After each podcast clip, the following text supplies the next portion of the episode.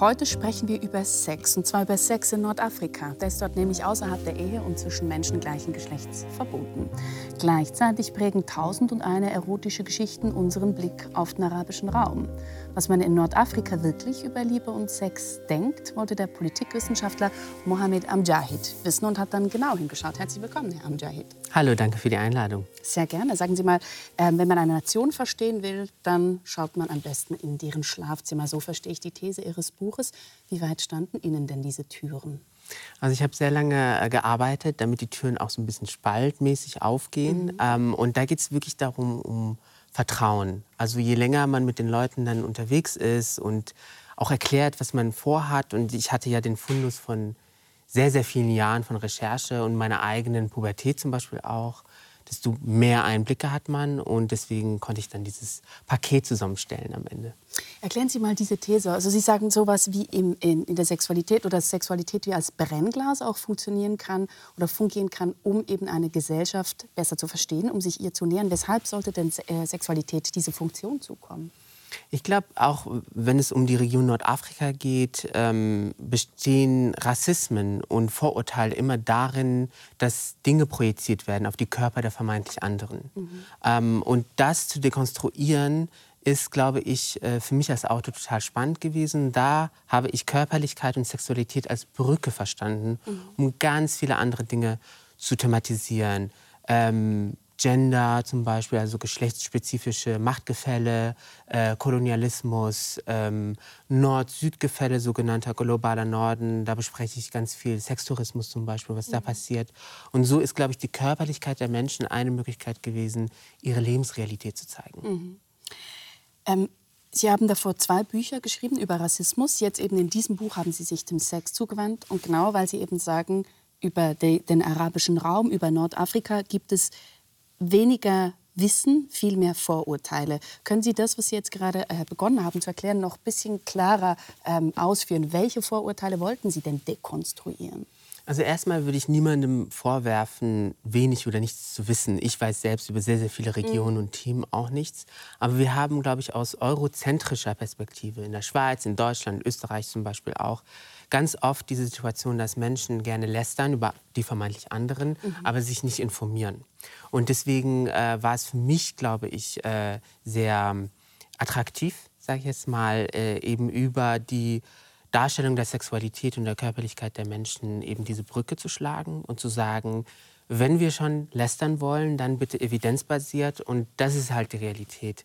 Äh, der Alltag, die Gefühle, die Emotionen der Menschen vor Ort. Und das sind die Geschichten, die ich auch erzählen möchte. Aber was ist es denn genau? Also Sie sagen Lästern. Eben, mich interessiert einfach, welche genauen Vorurteile haben Sie bemerkt oder bemerken Sie in unserer Gesellschaft? Also es ist meistens auch wenig Sinn ähm, befüllt. Also es fängt an mit dem Vorurteil, dass die vermeintlich anderen, in dem Fall die Menschen in Nordafrika, prüde sind, gar keinen Sex haben, mhm. weil die dürfen nicht wegen Religion, wegen Kultur und so weiter und so fort. Und das geht dann weiter bis zum Vorurteil im selben Atemzug manchmal, dass die nur Sex haben, hypersexualisiert werden, mhm. den ganzen Tag nur Sex haben und daran denken, irgendwas kann ja da nicht stimmen. Mhm.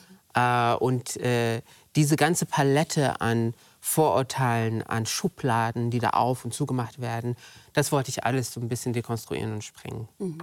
Sie sind ja selber ähm, in, Sie sind in Frankfurt am Main geboren, mit sieben denn, äh, dann nach Marokko zurückgekehrt, weil Ihre Eltern in Deutschland waren, sogenannte Gastarbeiter. Und dann sind Sie eben zurückgekehrt und dann haben Sie gesagt, und das schreiben Sie in Ihrem Buch, das neue Leben in Marokko sollte uns Kinder vor den Gefahren der europäischen Verführungskultur bewahren. Welche Verführungen waren das denn? Also ich glaube, das ist äh, in migrantischen Communities ganz oft eine Diskussion, was passiert eigentlich mit den Kindern. Mhm. Ähm, Vernachlässigung äh, auch von staatlicher Seite zum Beispiel. Man hat nicht dieselben Bildungschancen. Äh, und dann gibt es natürlich auch so einen Identitätskonflikt. Und mhm. bei meinen Eltern war das so, wir wollen nur das Beste für unsere Kinder. Und es gab auch schon Fälle, wo äh, Cousinen oder Cousins äh, zum Beispiel äh, Probleme gemacht haben. 13-Jährige gehen zum Beispiel Kondome klauen. Mhm. Soll passieren, habe ich gehört. Und da war, glaube ich, in Zusammenhang auch mit Rassismuserfahrungen, mit dem schlechten Wetter. Das Essen in Deutschland ist auch nicht so gut. Ähm, die Entscheidung meinen Eltern. Also merkt, in der Schweiz merkt. ist das jetzt ein bisschen besser, um mich ein bisschen beliebt zu machen jetzt ja, hier. Ähm, du, bei meinen Eltern war dann so, okay, wir machen jetzt diesen Schritt. Sie sagen, wir sind Gäste die ganze Zeit und dann gehen wir jetzt in unser Ursprungsland. Mhm. Und für mich als äh, junger Mensch, als Pubertierender, war das nicht einfach. Und wer hätte dann gedacht, dass aber diese Pubertät, diese Zeit dann am Ende sehr, sehr gut für mich ausgehen wird als Autor, ja, genau. indem das halt auch in diesem Buch dann verarbeitet mhm, wird. Darauf kommen wir auf alle Fälle zurück. Aber ausschlaggebend für dieses Buch war eben auch eine Erfahrung, die wir ähm, selber nicht gemacht haben, aber alle kennen aus den Medien, nämlich die Silvesternacht 2015, 2016. Ähm, Sie haben gesagt, das war eigentlich so der Moment, wofür Sie auch der, die Idee, glaube ich, entstanden ist, dieses Buch zu schreiben und zum Rekapitulieren, was dort geschehen ist. Es gab äh, Vergewaltigungen, sexuelle Übergriffe damals und offenbar haupt, äh, mehrheitlich von Tätern, die eben aus Algerien und Marokko stammten. Daraufhin entbrannten wilde Diskussionen über Machismus nordafrikanischen, darüber, ähm, dass die Frauen in Gefahr seien. Unsere Frauen wurde da gesagt, also so wieder äh, getrennt, aber auch über repressiven Islam. Inwiefern ist denn Ihr Buch auch eine Antwort genau auf das? Also ich würde nicht sagen, dass diese sogenannte Silvesternacht in Köln ausschlaggebend war. Sie ist ein Kapitel von sehr vielen, die wichtig sind, glaube mhm. ich. Aber dieses Ereignis wird so dargestellt, dass es ausschlaggebend sein soll. Mhm. Und das wollte ich halt überwinden, mhm. indem ich mit meinen Recherchen, ich bin ja auch Recherchejournalist, genau. versuche das darzustellen, dass das nicht so war, wie irgendwelche weiße Feministinnen das immer darstellen. Mhm. Sondern? Und da, naja, also ich war mit mehreren Kolleginnen und Kollegen sechs Monate nach der Silvesternacht in Köln unterwegs und habe überhaupt recherchiert, was passiert war. Ja. Aber sechs Monate später haben sich nur sehr, sehr wenige Leute dafür interessiert, mhm. weil einige eigentlich nur an den äh, Tag quasi glauben oder hinarbeiten, wo sie ihre Vorurteile und Rassismus ausspielen. Und da geht es gar nicht um sexualisierte Gewalt oder Sicherheit von bestimmten Gruppen oder Minderheiten. Mhm. Und dass wir dann gesagt haben, da gab es sexualisierte Gewalt gegen Frauen und das ist ein großes Problem, ja. unabhängig von der kulturellen Herkunft zum Beispiel. Mhm. Das hat wiederum viele Menschen beleidigt, weil die wollen das kulturalisieren. Mhm. Und das ist nicht das Gespräch, das, glaube ich, zielführend ist, wenn wir darüber wirklich reden wollen, dass Männlichkeit und Männlichkeitsbilder ein Problem sind. Mhm. Jetzt haben wir es habe ich schon gesagt, Sie sind eben dort aufgewachsen. Sie haben gesagt, das ist für Sie sozusagen als Autor auch ein Kapital, dass Sie eben in Marokko aufgewachsen sind. Bis 19 waren Sie dort, kamen für Ihr Studium von Politikwissenschaften nach Deutschland. Das heißt eben, Sie haben die Teenagerjahre dort verbracht. Inwiefern hat es denn Ihr Blick auf Sexualität geprägt? Ich glaube schon sehr. Also wie ich im Buch äh, bespreche, ähm, begegneten mir schon sehr früh zum Beispiel Frauen, die sehr selbstbewusst ihre Sexualität selbst in die Hand nehmen. Und das ist ja auch so ein Vorurteil, dass nicht weiße Frauen, muslimisch gelesene Frauen ganz oft als Opfer dargestellt werden, die man retten muss. Und das ist auch in der ganzen Kopftuchdebatte. In der ganzen Kopftuchdebatte, aber es geht noch nicht mal darum, dass man ein Kopftuch trägt oder nicht. Mm. Schon qua Herkunft muss man gerettet werden. Und wenn ich in meine Pubertät gucke, links und rechts und all diese Geschichten auch noch mal zusammen äh, gefasst erzählt habe im Buch, habe ich mir gedacht, wie kommt man eigentlich darauf, dass Frauen wegen ihrer Herkunft, wegen einem bestimmten Glauben Opfer sind mhm. automatisch. Und es passt alles gar nicht zusammen. Und diese Zeit war, wie gesagt, äh, das Aufwachsen nicht einfach, aber es hat mir dann als Reporter und Autor auch sehr viel geholfen. Wenn ich noch erzählen darf, ähm, Unbedingt. Ich habe dann nach der sogenannten Kölner Silvesternacht, weil wir das jetzt gerade angesprochen haben, einen jungen Marokkaner begleitet, der äh, zweieinhalb Monate mindestens in Untersuchungshaft gekommen ist, mhm. obwohl er nachweislich nichts getan hat an dieser Silvesternacht. Der war schon vorher wegen Racial Profiling in Polizeigewahrsam. Mhm. Und ich erzähle seine Geschichte und äh, wie er eben wegen diesen Vorurteilen dann im Knast gelandet ist. Und das mhm. geht ja nicht. Das ja. kann man ja nicht rechtfertigen. Und ich war dann im Kölner Amtsgericht und der Richter, den ich aufgrund seiner Aussagen jetzt mal als rechts äh, einstufen äh, würde, der hat dem dann gesagt, sie müssen eigentlich Deutschland verlassen. Mhm. Und der ist dann äh, über verschiedene Ecken dann in der Schweiz gelandet, in Genf. Und dann habe ich den da auch besucht, diesen jungen Marokkaner. Und der hat da äh, ein kleines Business aufgebaut, in dem er fertig gerollte Joints UN-Mitarbeitern und sehr äh, gut betuchten Schweizern verkauft hat. Für damals, glaube ich, sogar um die 40 Franken, was für Schweizer Verhältnisse auch sehr teuer ist. Für einen Joint ist das bestimmt zu teuer. Genau. Ja. Und ähm, der hat mir dann erklärt, wir saßen im Café äh, auf dem Bürgersteig und der hat mir erklärt, der Polizist da hinten, der weiß genau, was ich mache. Und die alle hassen mich hier, dass ich hier existiere, aber die wollen halt auch sich bekiffen. Und das ist genau diese, dieser Mangel an Integrität, den ich ansprechen möchte. Mhm. Dass, ähm, wenn es gerade passt, das irgendwie toleriert wird, aber gleichzeitig wird eine, eine Volksentscheid irgendwie angestoßen, mhm. dass wir diese Leute hier alle nicht wollen. Mhm. Und äh, so ist, glaube ich, für mich die Sprache über Körperlichkeit, über die Geschichten, über die Schicksale dieser Menschen auch eine Möglichkeit, ihre Menschlichkeit nochmal hervorzuheben und zu sagen, das sind halt keine Gruppen oder Massen, sondern das sind individuelle Menschen. Mhm, also ihre quasi individuelle Menschlichkeit und bei den anderen dann auch die Doppelmoral äh, genau. hervorzuheben. Sie haben im Buch ganz viele Geschichten von sich selber, eben von anderen Leuten. Deshalb zu Beginn auch die Frage oder mit den Schlafzimmern, wie offen Ihnen die standen. Und Sie haben da, Sie eröffnen eigentlich das Buch mit einer Geschichte, wie Sie im nordafrikanischen Raum Kondome kaufen. Mhm. Und da stellt sich raus, dafür muss man offenbar in die Apotheke gehen. Und Apotheken sind ganz oft in den Händen von frommen Gottesmännern. Weshalb eigentlich? Ich habe mich dann das auch gefragt und bin dann irgendwie zu den heiligen Texten gegangen, habe versucht, es zu verstehen. Und dann wurde mir aber auch erklärt, dass bestimmte Berufe sehr beliebt bei orthodox lebenden, salafistisch denkenden Männern vor allen Dingen sehr beliebt sind. Und zwar alles, wo man ähm, Menschen heilt. Äh, und Apotheker ist ja so ein Beruf, wo man halt die Medizin dann ausgibt. Aber auch, äh, wenn es um Handel geht. Also der Prophet hat auch gehandelt. Äh, und deswegen handeln ganz viele fromme Muslime sehr gerne mit Unterwäsche. Mhm. Und ich beschreibe, wie äh, Salafisten dann sehr, sehr gut die Körbchengröße schätzen können, nur mit dem Auge. Mhm. Und äh, das sind natürlich irgendwie, da habe ich schon, das Buch ist ja jetzt ein paar Wochen schon alt und habe ich Feedback bekommen also im von Herbst Leuten. letzten Jahres erschienen. Genau, äh, Feedback bekommen.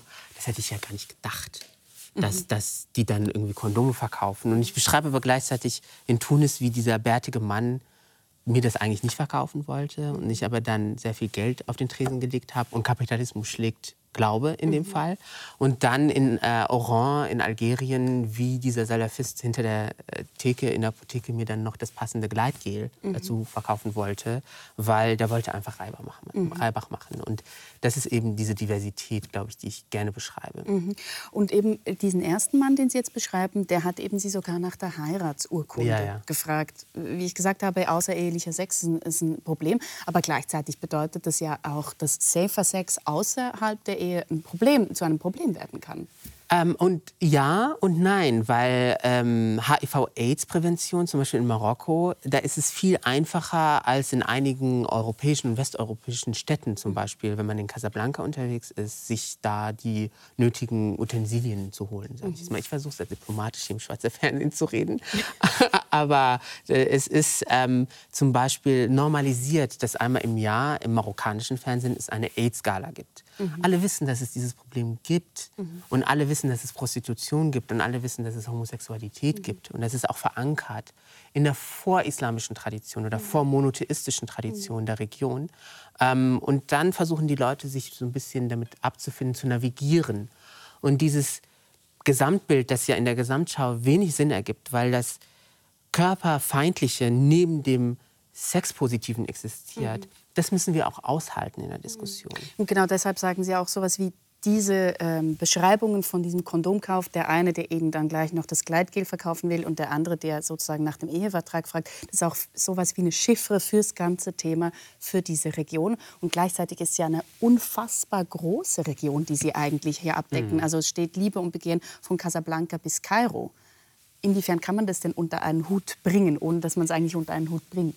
Äh, natürlich verbindet diese Region einiges, aber es, sie ist so divers. Also selbst in einem Land, also die Grenzen sind ja erst neu gezogen worden, relativ findet man ganz, ganz viele verschiedene Regionen und ganz, ganz viele verschiedene Traditionen. Und wir hatten auch im Verlag, mit dem Piper Verlag zum Beispiel die Diskussion, dass wir uns natürlich begrenzen müssen. Mhm. Äh, und deswegen habe ich mich auch entschieden, obwohl es sehr viele schlüpfrige Geschichten auch aus dem Nahen Osten gäbe, die ich erzählen könnte. Machen Sie ein Band 2. Das ist hoffentlich ab, wenn die halbe Schweiz das jetzt kauft und liest. Aber ähm, habe ich mich entschieden, mich auf Nordafrika zu konzentrieren, weil ich diesen besonderen Zugang zu verschiedenen äh, Gesellschaften dort mhm. hatte. Mhm. Ähm, ein, eine andere Episode, die ich noch herausgreifen möchte, ist zum Beispiel Kairo. Sie mhm. beschreiben da, wie äh, um Mitternacht, Sie haben Ihre Masterarbeit geschrieben und immer um Mitternacht ist irgendwie sonderbarerweise dieses Mobilfunknetz zusammengebrochen. Dann dachten Sie, es ist irgendwie ein Anbieterproblem, bis Sie irgendwann herausgefunden haben, nee, das ist so, weil dort die Leute einfach um diese Zeit alle Pornos schauen. Und dann, wie Sie es zuvor auch gesagt haben, Prostitution, ein großes Tabu, gleichzeitig existiert es. Und ich frage mich, wir haben das jetzt schon mehrfach angesprochen, diese Widersprüche, wie lebt man eigentlich mit diesen Widersprüchen als Gesellschaft? Ich glaube, weil für viele das auch gar kein Widerspruch ist. Also es geht darum, welche Räume man betritt und wo man was besprechen kann zum Beispiel. Mhm. Ganz viel ist nicht öffentlich. Auch hier in der Schweiz ist nicht ganz viel öffentlich. Also die ganzen Manager in Zürich holen sich ja ein privates Hotelzimmer, um Dinge dann zu machen mit Prostituierten. Sie wissen offenbar Bescheid. Ich weiß Bescheid. Also über Sexualität kann man auch über andere Gesellschaften viel lernen. Aber für viele Menschen ist es halt ähm, eingeflochten in die eigene Tradition. Ich beschreibe zum Beispiel Heiligenfeste mhm. in Nordafrika, wo teilweise eine Million Menschen zusammenkommen und dann sexpositiv äh, zusammen feiern. Und das ist Jahrtausende alt. Mhm. Das ist eine alte Tradition. Mhm. Und diese Sache mit, ähm, mit, der, mit dem Pornokonsum zum Beispiel in Ägypten, das fand ich ganz interessant, weil mein Internet ist immer zusammengebrochen. Dann bin ich zum Internetprovider gegangen. Und der hat mir dann gesagt, ja, die gucken alle Pornos. Mhm. Und ich dachte, das ist aber eine schlechte Ausrede, mhm. damit, weil ich dachte, der will sich einfach nur irgendwie rauswieseln aus der Situation. Also hatten Sie zuerst gar nicht geglaubt? Habe ich gar nicht geglaubt. Sie kennen ja bestimmt auch so äh, Infrastrukturunternehmen, die versuchen sich immer so ein bisschen rauszureden. Dann war ich bei meinem Friseur und habe ihm das erzählt, äh, da wo ich gewohnt habe. Und der meinte, es gibt eine ganz tolle Lösung. Und zwar immer diese Pornos auch runterladen, mhm. offline. Dann mhm. ist man nicht ans Internet quasi gekoppelt. Und das sind dann natürlich auch diese Räume, dieser Friseursalon, wo auch viel Sexualität äh, und Begehren auch besprochen wird. Und so gibt es auch queere Räume oder Räume für Frauen zum Beispiel, wo sehr, sehr viel äh, zusammenkommt und besprochen wird. Aber gerade weil es diese Räume gibt, also ich habe zuvor gesagt, eben außerehelicher Sex ist ein Problem, eigentlich verboten. Und wenn so viel auch im Verborgenen oder in so gewissen Räumen abgeschlossen stattfinden muss, steigt doch auch die Gefahr für sexuelle Gewalt. Ja, also es ist sowieso, äh, die Gefahr ist immer im privaten Raum, glaube ich, höher und mhm. das gilt für jede Gesellschaft. Mhm. Also viele äh, Vergewaltigungen zum Beispiel finden ja im unmittelbaren, äh, in der unmittelbaren Umgebung einer Person statt. Und das gilt, glaube ich, sowohl für Nordafrika als auch hier für Europa oder andere Regionen. Aber dieses ähm, in eine Semi-Öffentlichkeit zurückziehen hat Vor- und Nachteile tatsächlich. Mhm. Und ein Nachteil ist, dass sich die Communities selbst um die eigene Sicherheit kümmern müssen. Also ich beschreibe sehr viel im Buch die Gefahr für queer Communities beim Dating. Weil äh, das Problem ist, dass man entweder eine Nachbarin hat, die das nicht aushält und die dann einen ankreidet, zum Beispiel bei der Polizei. Mhm. Oder man hat, ähm, wenn man Pech hat, in einer schwulen Bar oder in einem schwulen Hammam zum Beispiel, ein Regime wie in Ägypten, das Identitätspolitik betreiben mhm. möchte und dann diese Bar auch oder diesen Hammam mit Polizeigewalt stürmen lässt. Mhm. Und das als säkulares Regime, um eben von anderen ähm, Problemen abzulenken und zu sagen, wir sind zwar säkular, aber wir sorgen für die familiären Werte. Und das machen Rechtsextremisten in Europa auch nicht anders. Vielleicht, wenn wir gerade bei diesem äh, Punkt bleiben wollen, äh, queer, homosexuelle Menschen, so Artikel 489 ähm, habe ich äh, gelernt von Ihnen, marokkanisches Strafgesetzbuch, eben verbietet Homosexualität, setzt unter Strafe bis zu drei Jahren Haft offenbar. Äh, da, st da steht sowas wie unnatürliche sexuelle ähm, Beziehungen, eben die sind bestrafbar. Und dann werden gleichzeitig an Festen, wie Sie auch beschrieben haben, Schulen magische Kräfte zugeschrieben, gerade was Liebesdinge angeht. Weil die Menschen sind halt so aufgewachsen, dass es normal ist, ein, eine queere Person in der Familie zu haben oder eine queere Aber Person. trotzdem man, möchte man es vorderhand nicht zugeben, dass man naja, also kennt. alle wissen, dass Tante so und so lesbisch ist, mhm. aber don't ask, don't tell mhm. mäßig. Und das ist auch eine Möglichkeit, das zu navigieren, damit umzugehen. Plus dieses Gesetz, das Sie angesprochen haben, ist ein Relikt des Kolonialismus. Mhm. Das wissen auch sehr wenige Leute, dass Frauenfeindlichkeit und Queerfeindlichkeit erst in Gesetzesform, in moderner Art und Weise, was immer auch modern bedeutet, mit dem Kolonialismus teilweise überhaupt etabliert worden ist und die postkolonialen Regime danach das übernommen haben als ihre eigene Identität, was ja absolut absurd ist, dass man so ein Franzosengesetz plötzlich als äh, Heiligtum islamischer Glaubenspraxis mhm. versteht. Und deswegen vermischt sich das auch alles und es ist für einige normal, dass es dieses Gesetz gibt, aber einmal im Jahr geht man halt zum queeren Wahrsager und lässt äh, die Zukunft irgendwie ähm, von diesem Menschen sich erzählen. Aber das ist auch eine Doppelmoral, nicht? Ja, es gibt viel Doppelmoral, natürlich. Es, und es geht auch nicht darum, etwas zu romantisieren, mhm. sondern es geht darum, wirklich evidenzbasiert das einfach darzustellen mhm. erstmal, dass es eben auch diese Doppelmoral gibt.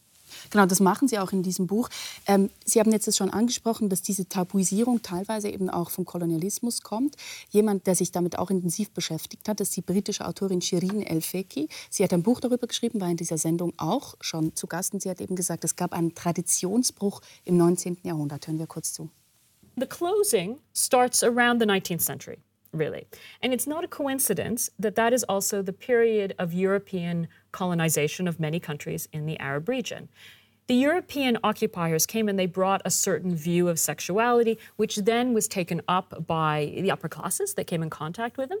And interestingly, it was also became part of the discourse of Islamic fundamentalism, which arose in the 1920s in Egypt and uh, Hassan al-Banna, the, form, the, the, founder of the Muslim Brotherhood, for example, would often would ask in his writings, "How is it that we have come under the sway of these outsiders? Maybe it is because we have lost our way from Sharia." And maybe it's because of our sexual proclivities. Perhaps we are too open. These West, maybe what these say, these Westerners say about us, that we, you know, allow all sorts of sexuality, homosexuality in particular. Um, maybe they're right, and maybe we need to close down and become more strict. And this has gained ground over the course of the 20th century, and certainly since the late 1970s, with the real rise of Islamic fundamentalism and certainly Wahhabi interpretations of Islam in Saudi Arabia, which have then been exported to the rest of the region. So we have a closing down in religion, which is very clearly allied to politics and, and economics. What I argue in my book is that we need to look back at the past, our past as Arabs and as Muslims, and the relative ease with which we treated sexuality. This is not because I am some sort of sexual Salafi, and I think we should go back to some mythical golden age of sexual tolerance. But it is because when people like myself and many, many others in the Arab region are actually arguing and, and, and, and working for greater openness around sex, mm-hmm. when the conservatives come back at us and say, mm-hmm. no, you cannot do that, you are selling out to the West, we can turn to them and say, no, we have the evidence that to be authentically Arab mm-hmm. and frankly to be authentically Muslim is to actually take a much more pragmatic, much more tolerant approach of uh, towards sexuality than you as conservatives are preaching, mm-hmm. and that young people should be aware of that. Ja, Shirin El-Feki spricht eben davon, Sie haben auch die ganze Zeit genickt, mhm. ähm, dass man sich an dieses äh, ähm, Erbe zurückerinnern solle, um sich eben auch gegen konservative Stimmen zu wehren. Was haben denn Ihre Recherchen Ihnen auch gezeigt? Wie viel weiß man eigentlich von diesem eigenen Erbe?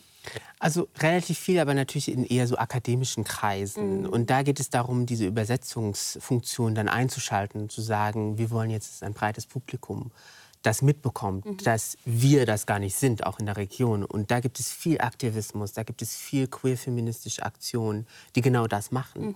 Und was ich versucht habe im Buch, ist ja eben auch diese Übersetzungsleistung anzubieten und äh, Feministinnen aus der Region auch zu äh, lesen und dann auch äh, zu interpretieren bzw. so aufzubereiten, dass hoffentlich Menschen sich gerne damit dann auseinandersetzen. Mhm. Und eine wichtige Stimme ist Fatima al-Mernisi. Das ist eine für mich eigentlich mit die wichtigste Feministin überhaupt und mhm. Soziologin, aber unglaublich unbekannt, in eurozentrischen Diskursen zumindest. Und die hat was ganz Tolles gemacht. Die hat heilige Texte genommen und hat sie kritisch feministisch gelesen. Mhm. Ganz, ganz simpel mhm. und zeigt genau, was Shirin Fiki auch gesagt hat. Das, was diese konservativen, bärtigen, sexfeindlichen Männer die ganze Zeit predigen, das ist eigentlich nicht die Tradition der Region. Mhm. Und ich habe sehr, sehr viele Frauen und Queers, aber auch Männer, die kritisch mit Männlichkeit umgehen, erlebt, die dann so einen Aha-Moment hatten. Mhm. Sie, haben, Sie beschreiben ja selber auch noch so eine Radikalisierungsform, die in Ihrer Jugend stattgefunden hat, über diese TV-Imame, mhm. ähm, wo, äh, wo Imame irgendwie, also vermeintliche Imame, die waren ja, glaube ich, gar nicht wirkliche Imame, sondern äh, die haben da einfach gepredigt und eben auch total konservativ. Gott, ich habe die gehasst als Kind, als Jugendlicher. Ihr, ihr Vater Imame. hat die immer geschaut. Die, mein Vater hat die immer geschaut, aber der wollte halt in seinem Friseursalon, wo er hingegangen ist, immer so ein Gesprächsthema haben. Alle haben das geschaut und dann haben die darüber gesprochen. Und ich habe diese Imame einfach gehasst und habe dann für das Buch auch viel recherchiert. Und die schlimmste von allen Shows wurde unweit vom Vatikan aufgenommen. Das sagt schon total viel aus. Und diese bärtigen Imame, die Ende der 90er Jahre aufgekommen sind mit dem Satellitenfernsehen, haben eins zu eins abgeguckt, wie sie das machen von Teleevangelistinnen aus den USA. Und dann habe ich mir diese Shows angeschaut und habe das eins zu eins wieder entdeckt, wie versucht wird, einerseits Geld zu machen, also manchmal ist es auch sehr simpel, und andererseits die Emotion von sehr vielen Menschen zu triggern. Und es gab so eine Welle Ende der 90er Jahre, wo sehr, sehr viele junge Frauen auch das Kopftuch angelegt haben, weil diese Imame ihnen gesagt haben, wenn du eine richtige Muslima sein möchtest, dann musst du Kopftuch tragen.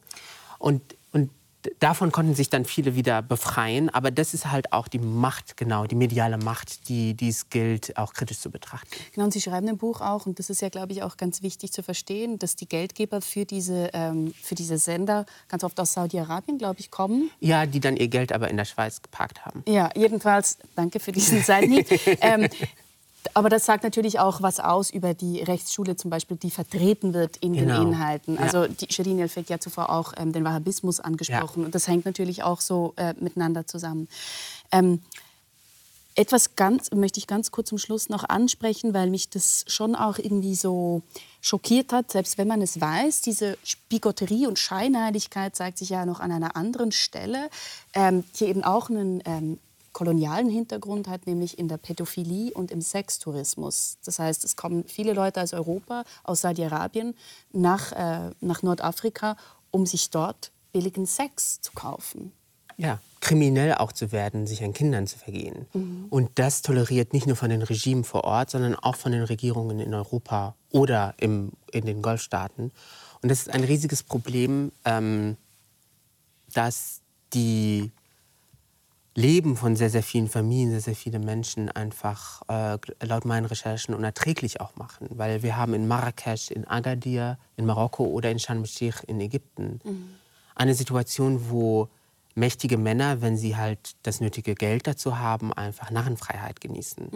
Und das ist genau die Debatte, die wir auch ähm, die wir auch aushalten müssen, weil wir haben über die Kölner Silvesternacht gesprochen. Deswegen möchte ich über Männlichkeit reden, über toxische Männlichkeit, über Machtmissbrauch, weil es geht in die verschiedenen Richtungen. Und ich habe Geschichten recherchiert, wo es unerträglich war, dass alle wissen, dass diese Männer sich an Minderjährigen vergehen und niemand tut etwas.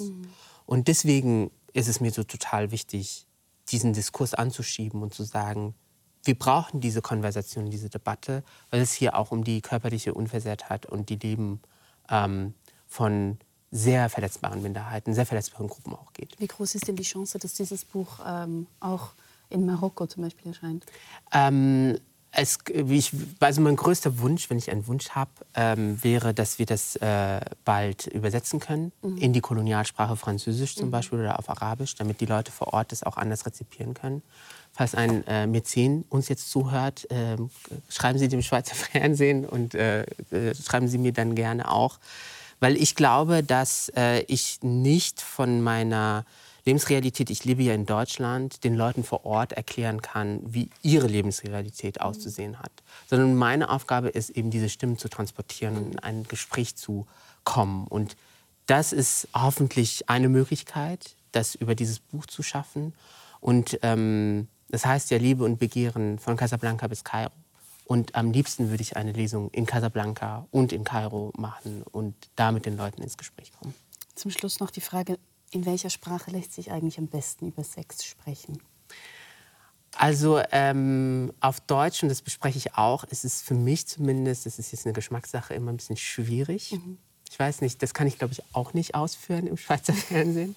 Auf Schweizerdeutsch klingt es äh, in meinen Ohren ein bisschen sexier, aber das hat auch vielleicht damit zu tun, dass da so meine Fantasie, Die Fremden. die Fremden und so. Auf Arabisch, und ich mache sehr viel Sprachanalyse, gibt es sehr sexy ähm, Möglichkeiten, über Begehren zu reden. Das so als kleiner Cliffhanger jetzt für alle, die jetzt. Ähm alle gehen jetzt arabisch Vokabeln lernen. lernen. Meine sind genau. zu eingerostet dafür, dass sie noch sexy wären. Ich bedanke mich recht Danke herzlich. Ihnen. Danke vielmals für das Gespräch. Vielen Dank. Anjahid damit es auch noch auf Schweizerdeutsch ist.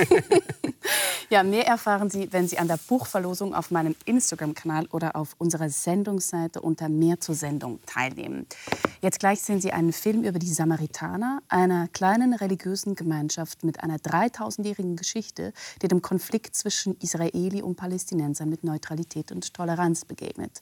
In diesen Wochen der Gewalt im Nahen Osten besonders wertvoll. Wir sehen uns erst wieder in zwei Wochen, dann aber in der Sternstunde Philosophie, wo es um Rausch und Ekstase gehen wird. Bis dann.